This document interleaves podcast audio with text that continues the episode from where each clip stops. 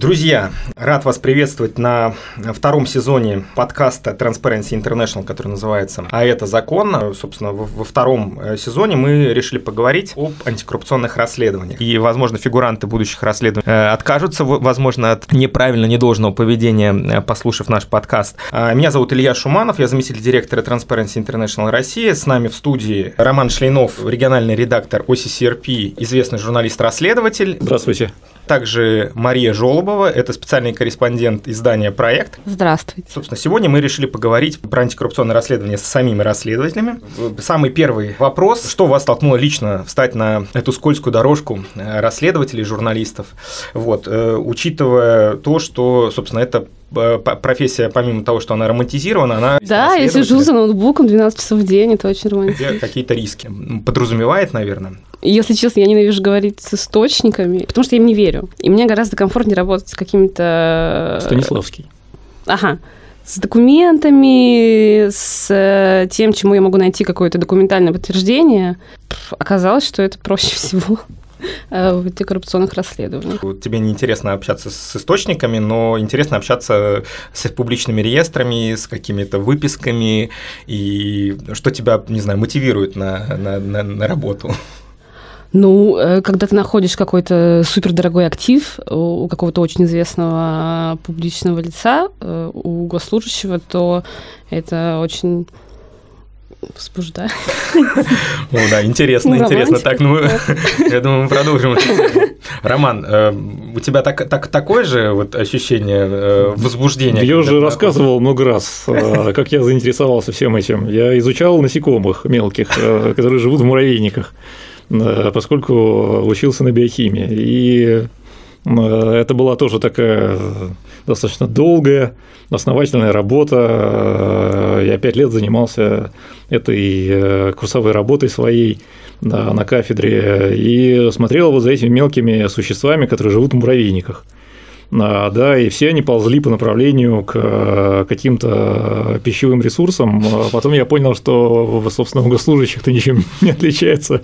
Они точно так же движутся по направлению к ресурсам а, и концентрируются вокруг них. Поэтому разницы никакой, и, в принципе, я переключился вполне естественно. Энтомолог, да, такой антикоррупционный энтомолог, то есть, э, собственно, человек, который изучал насекомых, неожиданно переключился на э, насекомых побольше.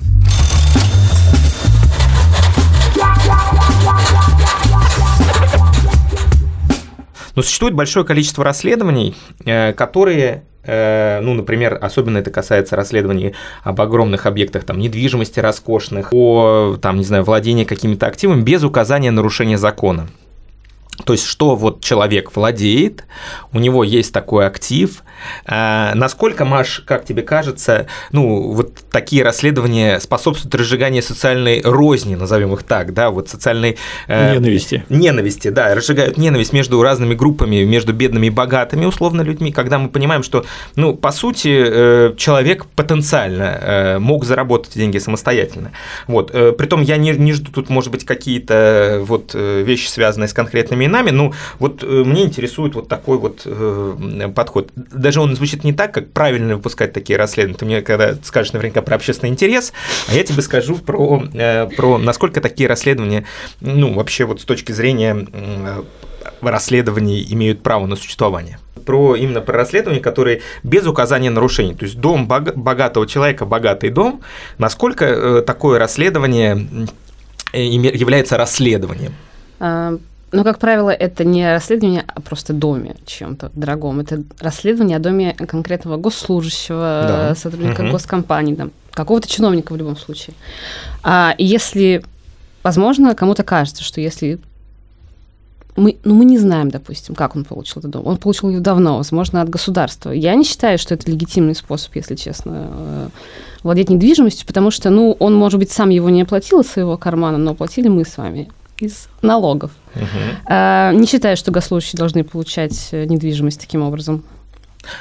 Ага, то есть, ну, я скорее говорю о том, что э, часть объектов, они уже есть в декларациях о доходах, о доходах и имуществе этих Ой, это классический ответ э, пресс-служб. Это есть и... в декларации, все задекларировано, я поэтому, нарушения поэтому, закона нет. поэтому спрашиваю. То есть, в принципе, ты э, апеллируешь к тому, что вот закон о незаконном обогащении или вот статья, той, которая уголовная ответственность за незаконное обогащение, или illicit enrichment, которой в России нету, это вот есть отсутствующее звено, и вы по нему работаете, как раз пытаясь доказать незаконность происхождения нахождения твоего имущества. Во-первых, это, да. Во-вторых, э, я считаю, что, ну, ты сказал, что нельзя говорить про общественный интерес. Я сказал, что ты уже считаю, говорила об этом. Но я не считаю, что это манипуляция какая-то, потому что ну, люди имеют право знать, потому что это все-таки довольно неэтично, когда госслужащий владеет каким-то дворцом за 3 миллиарда рублей. С этим я вынужден согласиться. Ром, э, твоя позиция. Вот э, нужна ли добавочная стоимость какая-то в таких продуктах, когда мы говорим о, э, условно, первый заместитель э, руководителя администрации президента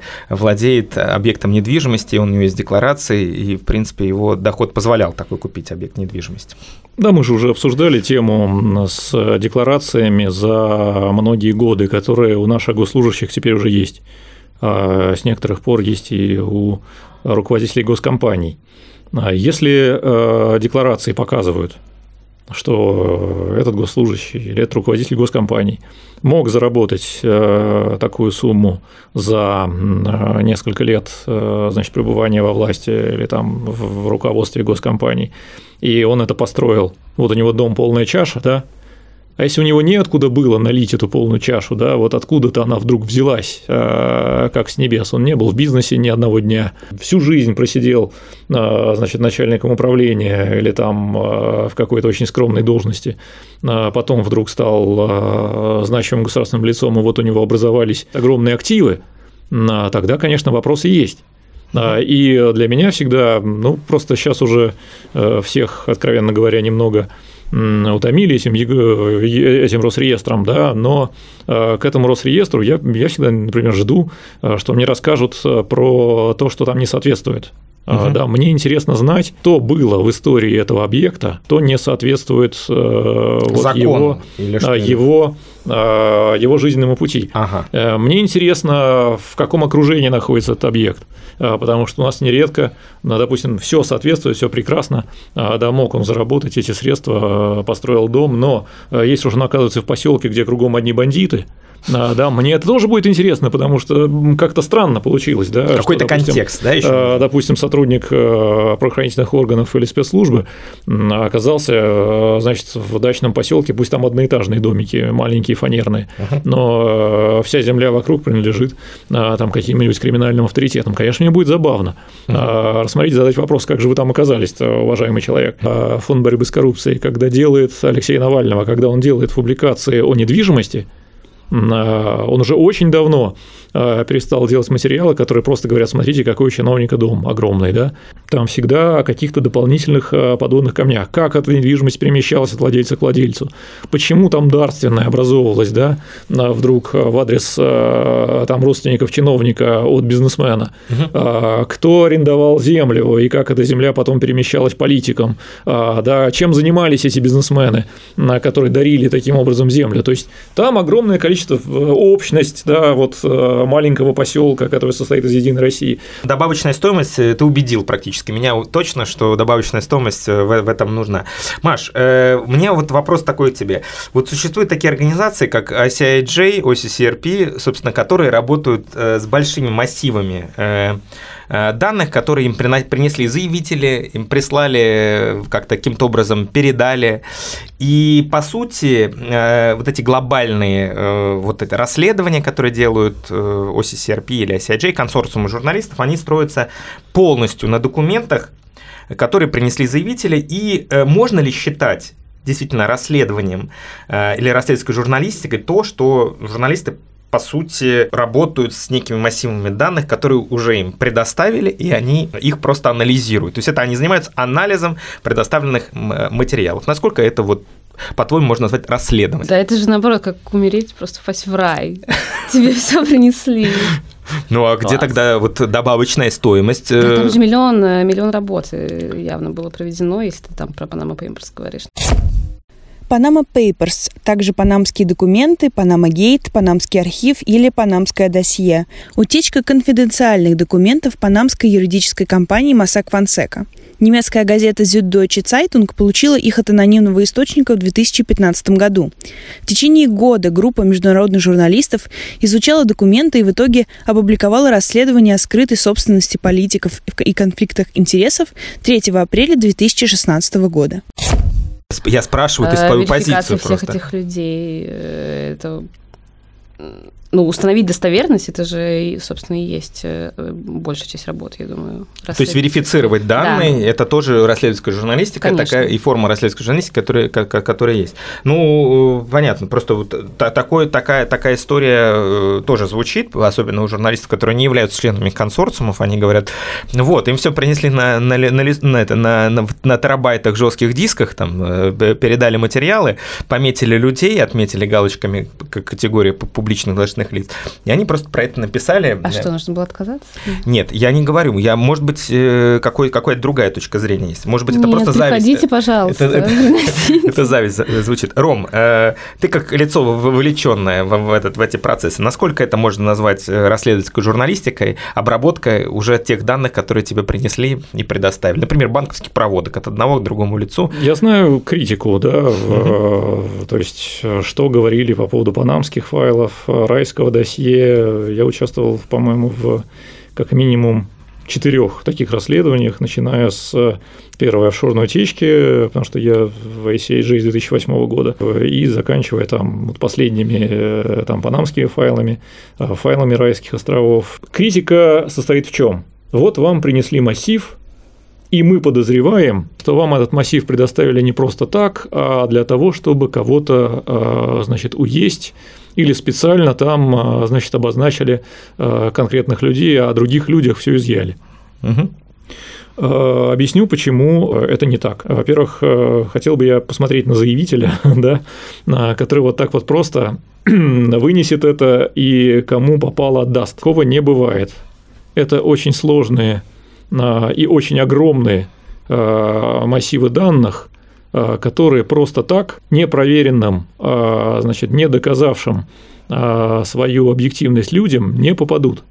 Для того, чтобы получить такой массив данных, нужно быть ICIG и OCCRP, которые годами работы доказали то, что они могут исследовать такие огромные массивы, которые объединяют сотни журналистов по всему миру, способных работать несколько месяцев с такими массивами обвинение того, что, значит, смотрите, вам предоставили уже то, что специально надергали, а, и, значит, вот о конкретных людях, о друзьях Владимира Владимировича Путина оставили, а друзей э, Барака Петровича Обамы или Дональда Ивановича Трампа, значит, изъяли.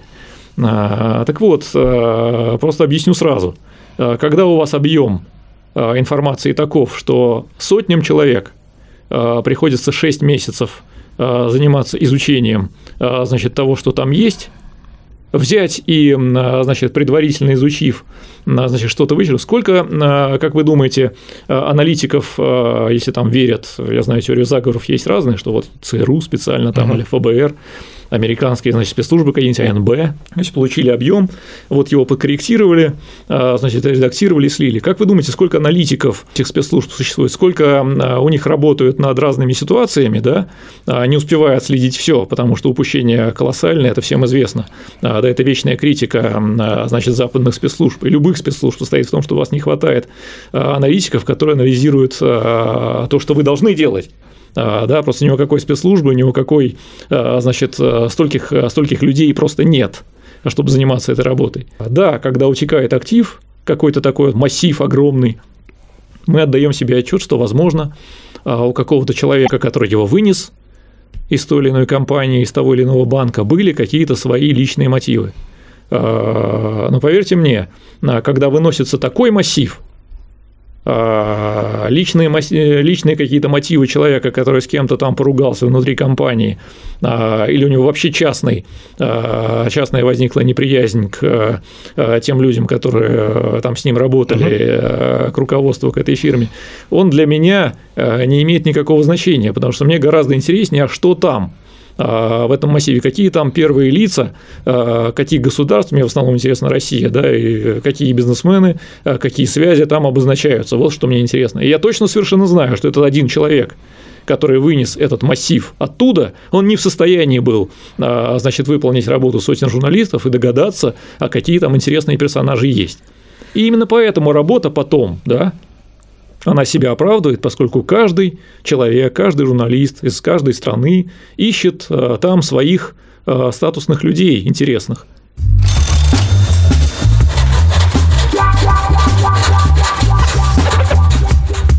Часто обвиняют журналистов-расследователей в, в некой ангажированности, работе, работе по, по, по заказу, по методичке. Э, как выбираются герои и темы материалов? То есть, эм, что становится отправной точкой для выбора дома Кириенко, расследования о э, там, Ротенберге, Новая газета, французское издание «Le Monde» и «Оси обнаружили участки с жилыми поместьями, виллами и конно-спортивным комплексом во Франции, которые могут принадлежать бизнесмену Борису Ротенбергу, которого знают как давнего знакомого президента России – Проект «Медиа» нашел у первого заместителя главы администрации президента Сергея Кириенко недвижимость на Рублевке площадью более 10 тысяч квадратных метров, куда входит жилой дом, спортивный комплекс и дом охраны.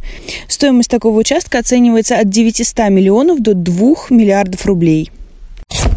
Э, возможно, это какие-то редакционные подходы, возможно, это стандарты этические. Как раз сегодня спрашивал источник э, на кого вы работаете? Я обычно говорю, на редактора своего. И он мне задание дает. То есть а... есть редактор, ну хорошо, а есть какой-то, ну, там, не знаю, стройная редакционная политика, например. Э, мы не выбираем конкретную, там, не знаю, фигуру, а вот, например, мы работаем с теми материалами, которые прислали к нам в студию, например. Да, Редак... доброжелатели прислали. Доброжелатели прислали, понятно. Либо мы делаем массовый мониторинг всей Рублевки и всех, например, на свет вот являем. Какие модели хотя бы существуют? Нет, конечно, если есть какой-то важный инфоповод, типа назначение Мишустина, там смена mm-hmm. правительства, все, конечно, ринутся сразу же искать его дом, как это сделали мы, mm-hmm. и нашли первыми.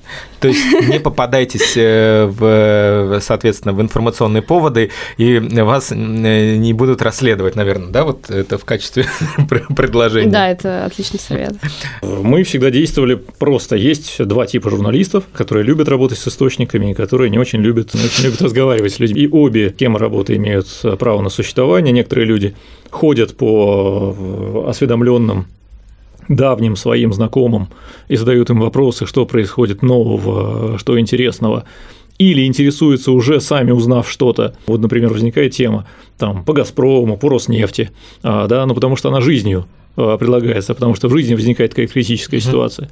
А, и у этих людей наработан достаточно большой а, объем источников, чтобы идти к людям и самому формулировать вопрос, а не от источника дать получение информации или пока кто-то в редакцию напишет. Второй способ, который лично мне как-то получилось нравится больше, я так так больше работаю, это когда ты изначально работаешь с базами данных, и тогда, извините, а, не звучит вопрос так, а кто тебя заказал. Игрул не может заказать человека, а, да, точно как же, как Росреестр не может человека заказать. Если у тебя есть дом вот там-то, а, и ты мониторишь огромное количество, огромное пространство и видишь этот дом, он там есть. Тебе не нужно для этого отдельных каких-то указаний. У тебя есть база данных, которую ты смотришь и целенаправленно мониторишь объекты, да, uh-huh. или целые территории.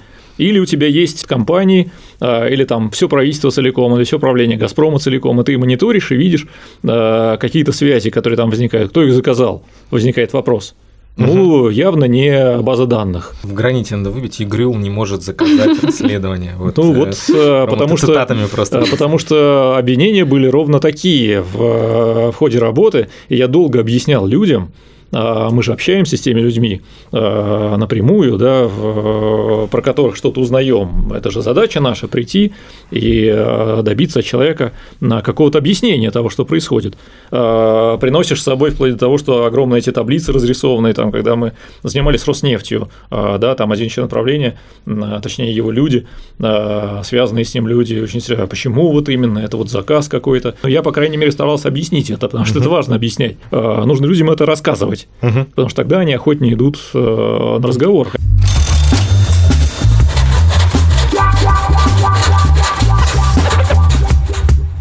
Маш, продолжение, наверное, э, той темы, которую ты в самом начале очертила, это э, то, что ты не веришь источникам. Через призму кантианской критики подходишь к любому сообщению. Вот. И мне э, очень интересно, почему? Были ли прецеденты того, что источники в органах власти, источники, с которыми ты общался, сливали ложную информацию? Или это просто, вот, ну, скажем так, доверять или положиться на эти источники невозможно в современной реальности?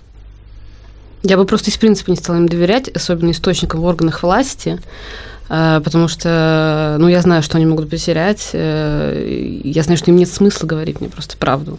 Угу. Особенно в рамках там, тех расследований, что мы делаем. Напротив, чем там более скромную должность человек занимает, тем, конечно, я ему доверять буду больше.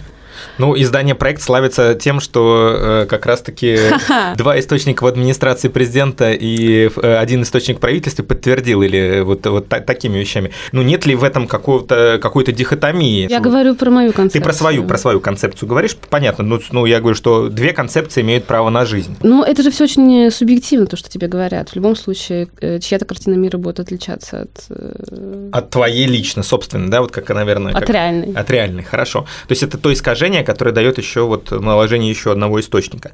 А, скажи, Э, если есть люди, которые являются источниками информации, которые предоставляют э, информацию в своих интересах, то есть это утечки, это, не знаю, работа с информаторами, в любом случае каким-то образом журналист-расследователь э, ну, не может избежать этого, несмотря на то, что ты вот говоришь, что не очень интересно и правильно работать, может быть, с, с этими заявителями или с своими источниками в органах власти, но с этим приходится работать, нет? С этим приходится работать, но всегда, когда, если честно, мне что-то, так сказать, сливают, у меня сразу какое-то внутреннее противодействие, типа, чувак, зачем тебе это интересно? Ром, было ли у тебя, что сливали ложную информацию? Вот, э, да ну... не только у меня, были у всех, у всех такие случаи. Э, например, бывший руководитель отдела расследования «Новой газеты» Роман Анин рассказывал на семинарах э, про сельской журналистике, рассказывал о случае, когда вплоть до президентских указов фальшивых присылали да, в редакцию. И выяснить, э, значит, что это фальшивый указ, там по, по мелочам и ошибкам в том, как это было все оформлено, а, благо удавалось вовремя, да. Uh-huh. Я думаю, что в архиве каждого журналиста-расследователя есть материалы, которые а, какие-то источники когда-то приносили, да, или чем-то делились какими-то какими сведениями, не подтвердить их, не опровергнуть не удалось, вот они лежат да, до какого-то времени, э, когда или найдется подтверждение, или окажется, что это полная ерунда, или она уже к тому времени протухнет и будет неинтересно. Да? Есть честные люди э, всюду, в том числе в правоохранительных органах, спецслужбах, угу. да, которые а, понимают, что происходит, которые действительно переживают а, за то, что происходит, и которые чем-то могут помочь, о чем-то рассказать. Но есть и такие люди, которые действительно пытаются использовать это себе на благо. Несмотря на то, что они, может быть, правду рассказывают. Работа с источниками, она требует там особой внимательности, потому что ну, например, мне приходилось вычеркивать историю из материала, несмотря на то, что она была проверена. Человек рассказывал, судя по всему, правду, но на, когда я пошел разговаривать с противоположной стороной, мне сказали, что человек приходил, а, именно этот, а, да, я его не называл, мне назвали его а, люди, которые, потому что я источники э, не, не разглашаю, мне раз, не назвали фамилию, люди сказали, что вот вы не знаете такого человека, он приходил, значит, говорил о том, что вот если мы вот так вот не сделаем, то он, значит, пойдет, расскажет, э, типа закажет да? журналистам, да, угу. что вот, э, значит, есть такая история, чтобы они опубликовали. Я просто после этого вычеркнул историю полностью из материала.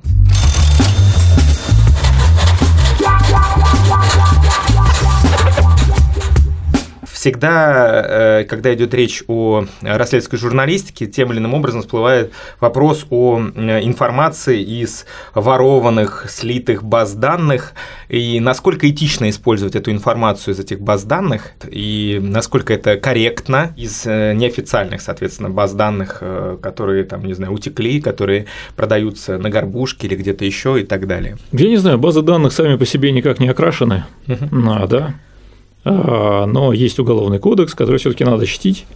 А, вопрос в том, что мы не а, значит, продаем эти базы данных. Поскольку мы не продаем эти базы данных, мы ничего значит, на этом не зарабатываем. я думаю, что никто из журналистов на этом не зарабатывает, то если вдруг у какого-то вашего источника оказываются сведения из этих баз данных, а почему бы ими не воспользоваться? Я не вижу там большой опасности, потому что а, мы э, в свое время в «Новой газете» проводили даже отдельное расследование, как эти базы данных оказываются на рынке. Да, это знаменитая У нас история, делал да? этот материал, насколько я помню, Сергей Канев, да, который тогда работал в «Новой». Он даже целую историю узнавал, как некоторые объемы этих вот сведений попадают на рынок. Там вплоть до истории того, что какой-то генерал устраивал свадьбу сына, ему там не хватало денег, и он вот выкинул на рынок э, очередной объем каких-то э, каких закрытых сведений. Угу. То есть э, мы собирали эти данные целенаправленно. Более того, мы писали запросы официальные. Правоохранительные органы российские, у меня до сих пор где-то там хранятся эти запросы, потому что были известны точки, где это все продается, да, мы называли а, и точки, и объемы, которые можно вот а, заставить. Называли эти истории, да, просили разобраться в этом. Ну, как-то вот реакции э, не было. А, соответственно, если государство uh-huh. не принимает мер по этому поводу, ну что ж делать? А, да, если эти данные утекают. Более того, это в России некоторые данные закрыты, в тех же Соединенных Штатах и в Европе.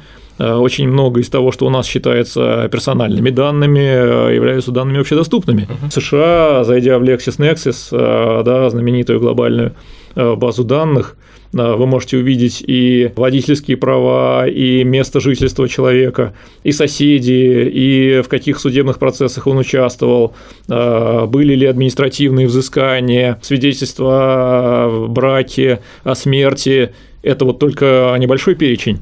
Угу. Того, что вообще доступно. Я не думаю, что в США, понимаете, о личности а, и ее, значит, правах свободы заботятся меньше, чем у нас. А, но у нас почему-то вот все это считается нужным закрыть, угу. вплоть до года рождения. Госпожа Жолбова, угу. вот, э, э, что ты считаешь, насколько этично использовать э, эти, эти базы данных, эту информацию из них, именно про этику? Роман зашел очень с, хитрого, с хитрой стороны, он говорит, международный опыт нам говорит, что это нормально пользоваться да, этой информацией. Государство не защищает, по крайней мере, распространение этой информации, более того, способствует представителям некоторых органов власти появлению этой информации.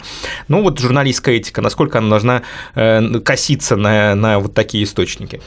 А, не помню, что там в доме написано у нас по этому поводу. Но сама я лично не вижу ничего плохого в этом. Потому что это, ну, это же не какая-то чувствительная информация, типа там данные медицинской карты. Uh-huh. Это там, как правило, телефоны, адреса, недвижимость, э, ну, все, что в нашей стране называют, э, собственно, персональными данными, вот в том да. числе. Это, во-первых. Во-вторых, если я официально запрошу эту информацию, ну, никто мне ее не даст. Э, хотя должны бы. Должны а, Если так. я спрошу, вы там э, замужем, женат на этой женщине, ну, мне не ответят. А почему? Ну, я хочу это знать. Если это вы, семейная если, тайна. Вот, вот, ну, если ты чиновник, ты все-таки должен, я считаю, раскрывать такую информацию. Ну, где грань такого допустимого? Давайте исходить из закона. А, закон э, Российской Федерации о средствах массовой информации подразумевает, что журналисты могут получать информацию, в том числе персонального характера о людях. Без этого не было бы работы. Никакой расследовательской э, журналистики без этого не было. А, мы так или иначе работаем со сведениями, кто чей муж, кто чья жена, а, да, когда речь идет о высокопоставленных чиновниках, особенно об их активах каких-то, да, а, мы так или иначе работаем с данными о том, кто чем владеет, какие, каким имуществом, какой недвижимостью. И если это составляет общественный интерес, то мы просто обязаны этим интересоваться и задавать на этот счет вопросы и получать эти сведения в законе сказано, что мы имеем на это право, если этого требует общественный интерес. Это только Игорь Иванович Сечин э, может себе позволить сесть на российский суд верхом и доказать, что он не является публичным должностным лицом, хотя это полный абсурд. Он как частное да. лицо не подлежит а, такому вниманию. Вот это только у одного человека э, в этой стране э, получилось. Э, ну, Роман э, сел на любимого своего коня и поскакал вперед. Это вот про, про право журналиста на доступ к информации и э, отсутствие ограничений на получение такой информации, кроме тех, у которых установлены законы. На, находя какую-то информацию и публикация этой информации, особенно когда она касается каких-то правонарушений, там, нарушений закона, преступлений, не дай бог, когда вы выпускаете материал, уверены ли вы на 100% в своей правоте? Или существуют опасения или риск ошибки? И как вы этот риск митигируете? Как вы уменьшаете этот риск? У нас есть жесткий факт-чекинг, э, которому я доверяю. Конечно, я не буду на одном источнике выпускать э, такую чувствительную информацию. Угу. Во-вторых, три-четыре источника должно быть как минимум, я считаю. Я работал пять лет в газете «Ведомости», да, в отделе расследований. А, и практика ведомостей вполне четкая на этот счет. Во-первых, э, это несколько источников, два в особых случаях три и больше – а, да, которые тебе подтверждают информацию. А, во-вторых, это всегда обращение к значит, человеку, который фигурирует в материале и которому высказываются какие-то претензии, да, или о каких-то делах, которого сообщают что-то. Третье, даже если этот человек не отвечает, существуют способы понять, почему он действовал так, обращаясь к его там знакомым, окружению, другим экспертам, схожих с ним сферах, а, которые могут объяснить, что бы это значило, если там не думать о самом плохом. А, и все это должно присутствовать для того, чтобы читатель получил объективную картину. При таком подходе а, значит, вероятность ошибки сводится на, на нет практически, потому что вы прошли все стадии в моей практике с ну, как минимум с 2010 года может быть, раньше э, не было никаких обращений в суд ни разу э, по поводу того, что мы э, опубликовали, даже попыток не было, uh-huh. что мы опубликовали там какую-то непроверенную информацию. Маш, часто вижу, особенно в расследованиях проектов, что, обращаясь за комментарием, вы получаете ответ никакой, то есть вам просто не отвечают люди, вот, даже не говорят нет никаких комментариев, просто вообще не отвечают. Вот, это стало общей практикой уже. Ну, то есть назовем вещи своими именами, что люди просто молчат и не реагируют на запросы информационные. А, в силу того, что, может быть, издание, ну, например, проект, насколько я понимаю, не является средством массовой информации, не зарегистрировано, насколько это сказывается на качестве ответов э, и получения комментариев? А, да я просто ничего не жду от них, понимаю. Когда я отправляю запрос, э, я даю им шанс на ответ. Э, скорее так. Я не жду ничего никакого ответа по существу. Угу. А, ну, я хотя бы буду знать, что если не ответили, не дала им шанс.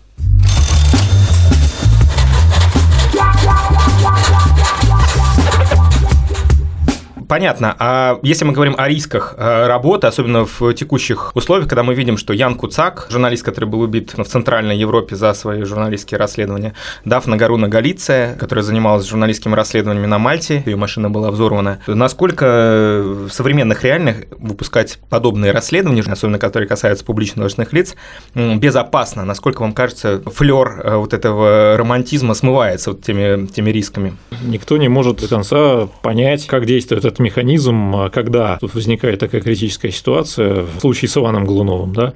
В июне 2019 года полицейские подбросили наркотики журналисту-расследователю «Медузы» Ивану Голунову и задержали его по уголовной статье 228. За Голунова вступились не только коллеги журналиста, но и общественность. Все были уверены, что дело сфальсифицировано, чтобы не дать выпустить Ивану расследование о ритуальном бизнесе. Кто мог предположить, что люди, которые не являются самыми первыми лицами, да, отреагируют вот так. В случае с а, теми, э, теми ситуациями, о которых ты говорил, а, значит, в Европе. Точно так же это не были самые первые лица. Практика показывает, что ситуация непредсказуема, и чем этот человек занимает более скромную позицию, тем он менее предсказуем, и реакция его может быть самая самое странное, что вот э, с Романом Баданиным произошла история по поводу Трабера, да? Телеканал «Дождь» в августе 2017 года выпустил документальный сериал «Питерские», который подготовила Мария Жолобова – Через полгода один из героев, Илья Трабер, добился возбуждения уголовного дела о клевете, и Главное управление МВД по Санкт-Петербургу требовало гендиректора «Дождя» Натальи Синдеевой предоставить сведения о месте фактического нахождения главного редактора телеканала Романа Баданина на территории США. Как можно предсказать, насколько человек э, адекватен да, в своих действиях? Ну, э, да, одно дело, если он пытается использовать, э, так скажем, в кавычках э, легальные механизмы. И это э, по сравнению с тем, что там происходило э, значит, в Чечне и в некоторых регионах, когда просто или избивали журналистов, оставляя их коллегами, или убивали, это кажется верхом цивилизованности, да, когда вот возбуждают какое-то дутое уголовное дело или подают какие-то заявления о возбуждении уголовных дел – То есть эта шкала очень большая. Угу. И непредсказуем, потому что ты не знаешь, какой человек как себя поведет. На одно известно, что совершенно топовые лица, да, вот э, там э, типа Путина, э, значит, вице-премьеров, членов правительства, они так не делают, угу. да, то есть получается, это менее чем, рискованно, да? Чем чем больше политический уровень, тем менее меньше рисков, как угу. ни парадоксально. И наоборот, чем, чем ниже вы спускаетесь в этой вот пищевой цепочке э, да, этих э, чиновников, Муравьев, политиков да, и, да, и э, предпринимателей, тем больше вероятность, что они ведут себя несколько, несколько странновато. Слушай, позиция очень интересная. Mm. Вот, Маш, был упомянут твой коллега Роман Баданин, и, собственно, проект, видимо, тоже становился объектом нападок, может быть, не физическое, если насилие, то, по крайней мере, вот псевдолегальные или квази квазилегальные инструменты использовались, ну, я имею в виду, что уголовные дела какие-то, вот, э, какой-то прессинг, э, по крайней мере, в средствах массовой информации около государственных. Если мы говорим про безопасность и существование расследовательской журналистики в современных реалиях с учетом этих рисков, насколько видоизменилась журналистика российская, расследовательская именно в этом формате? Ну, вообще, согласно с Ромой, то же самое хотела сказать, что чем высокопоставленнее э, человек, твой объект расследования, тем меньше вероятность, что будут какие-то меры предприняты им, что э, он пойдет в суд или там скатится до какого-то криминала, например. Ему проще не заметить, а тем, кто находится, если мы к животным аналогам прибегаем на низшей ступени пищевой цепочки, то uh-huh. а, он какие-то риски определенные может нести, что его там от кормушки отстранят, не знаю. Uh-huh. А, и да, это абсолютно непредсказуемо то, что они смогут сделать. Ну вот тот же Трабер, это было на дожде, кстати, не в проекте. Uh-huh. А, недавно дело закрыли просто за истечением срока давности. В общем, э, мы все остались свидетелями, ничего такого не было. Видимо, у него даже не хватило ресурсов, хотя считается, что он довольно близок там, к золоту и к Путину тому же. Э, ну, скажем так, я тоже являлся тоже свидетелем по уголовному делу одному, который нас тоже возбудили по клевете, вот, и тоже касалось расследования публичного, которое мы сделали э, в Transparency International. Мы допустили ошибку в расследовании, указав депутата Московской областной думы Мазурова из Коломны в числе получивших мальтийский паспорт. На самом деле это был его тезка. Мазуров написал заявление в полицию и было возбуждено уголовное дело о клевете. Ну, не очень приятно, на самом деле, нахождение вот в качестве даже свидетеля по, по уголовному делу. Вопрос, на самом деле, в, в том, что легальные инструменты, это, вот как Роман сказал, это, наверное, более цивилизованный да, путь, э, вот с одной стороны. Ну, а-ля. А-ля, да, наверное, более цивилизованный. А, хорошо, а, а какой тогда, э, вот какую дорожку мы оставляем для э, людей, которые являются а, объектами, наверное, расследований, если не правовая Э, история, понятно, что они ее не используют, а легальный механизм мы видим, что они используют свой административный ресурс. То есть какой правильный с их стороны на самом деле выход из этой ситуации, какие инструменты защиты они могли бы использовать для ответной реакции? Ну пусть подают суд за клевету. Суд, то есть это дел... а... защита деловой репутации, да, правильно я понимаю, об этом идет речь? Мне кажется, клев... какие-то раздельные. Клевета понятия. это уголовное дело. Да. Вот. Э, а защита а дело... есть еще иск. Да, верно. Да. Или э, заявление в полицию о клевете, или защита деловой репутации. репутации. То есть защита деловой репутации, ты видишь, что это как инструмент э, более, э, ну, скажем так, комфортный для журналиста, потому что нет уголовного дела, нет преследования уголовного и так далее. Нет, потому что в случае с клеветой я хотя бы знаю, какая мне будет ли мне защита, там, вот, доказательства. А как я буду доказывать, что я не опорочила его? Ну, так можно к любому слову, в принципе, Э, докопаться. И если суд по какой-то причине захочет стать на его сторону, он станет угу. на его сторону. Ром, э, что ты думаешь? Вот э, как, какой выбор мы оставляем условно людям, которые становятся Знаете, фигурантами? Есть, есть же знаменитая цитата давняя, я уж не помню, в газете «Сегодня» она была еще в 90-х годах, начало 2000-х что в российской действительности судебные механизмы не действуют. Да? Назвали тебя свиньей, но добился ты опровержения, кто то теперь, свинья с опровержением.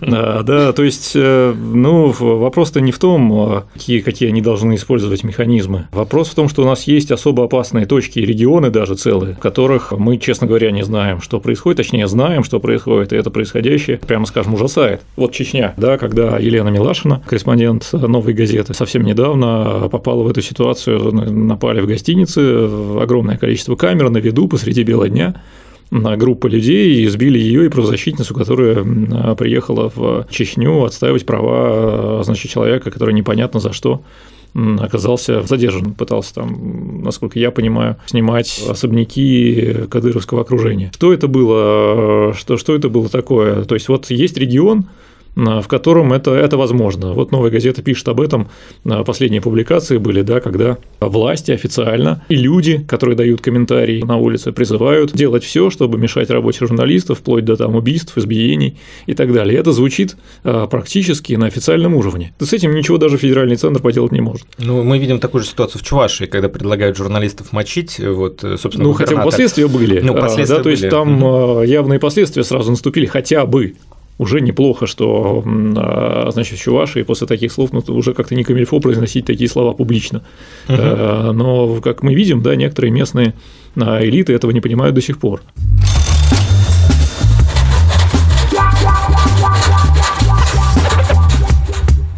Что вы ждете от своих расследований? Какие изменения, может быть, вы хотели получить э, после публикации? Насколько я знаю, у нас нет какого-то закона о незаконном обогащении. Нету ни закон, закона о незаконном обогащении. У нас статья 20 э. не ратифицированная конвенция ООН.